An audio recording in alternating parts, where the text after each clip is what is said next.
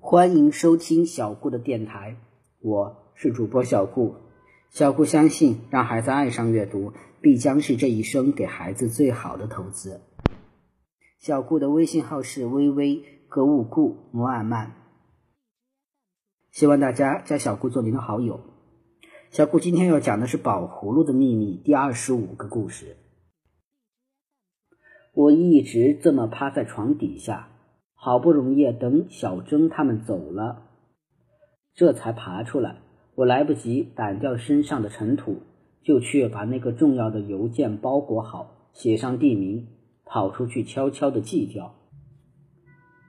我这就一面吹着哨，我想吹一支歌，可总吹不成调，就拼命练习着，一面大踏步走，转一个弯，慢着。我突然站住了。我这会儿就回家嘛，家里可有用不了的时间等着你，叫你简直没法对付，那有什么意思？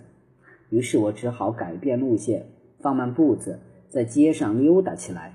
就这么着，我甩着两个膀子，这里看看，那里看看，我不知道我逛了有多大功夫。总而言之，我已经有点逛腻了。时候可还是早得很，好像世界上的钟全都停摆了似的。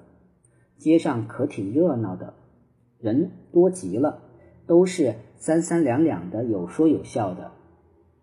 他们都上哪里去呀？这会儿我瞧见他们嘻嘻哈哈的走过，心里就这么想：是上哪个同学家去？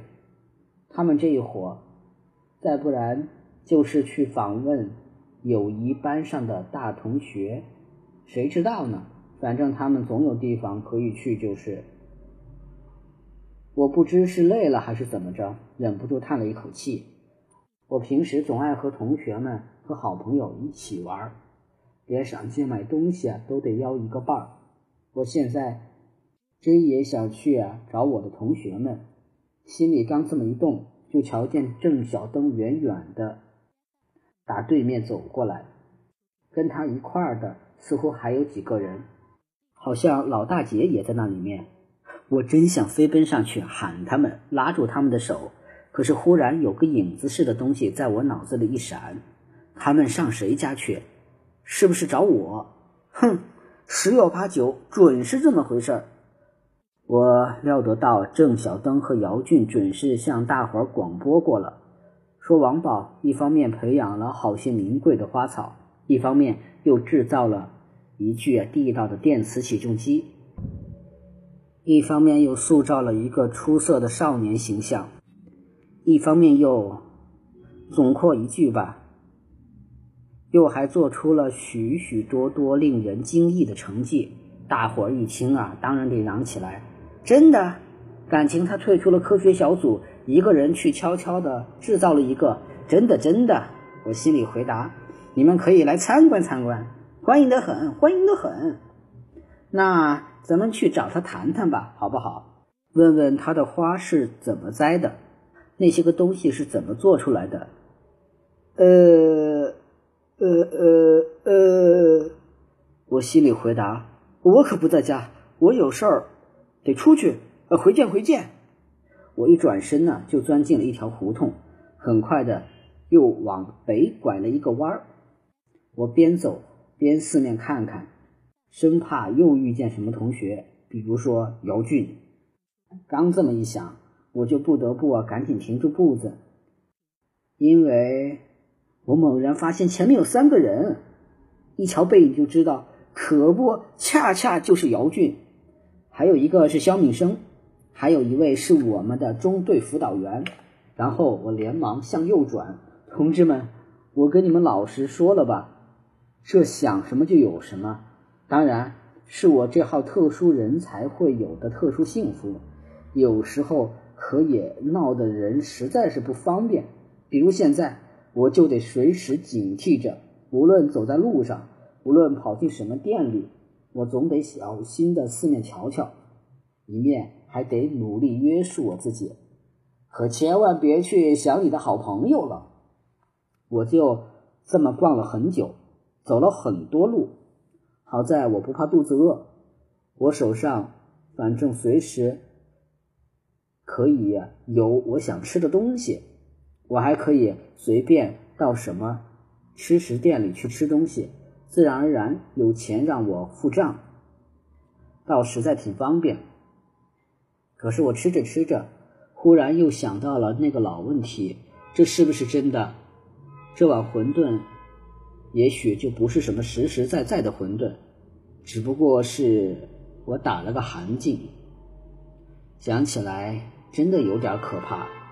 这吃了也等于不吃，吃不吃都一个样，那怎么行？我偏要吃，我偏要吃！我大声说，好像对谁提抗议似的。我还得吃苹果呢。嗯，待会儿我还喝杏仁茶去。我拿起一只苹果来咬下了一大口，用心用意的嚼着，嗯，又甜又香，又脆的嘎嘣嘎嘣的。这难道是个假苹果？去你的吧！真的，再别想这个问题了吧？这世界上的一切东西啊，是不是啊变化出来的呀？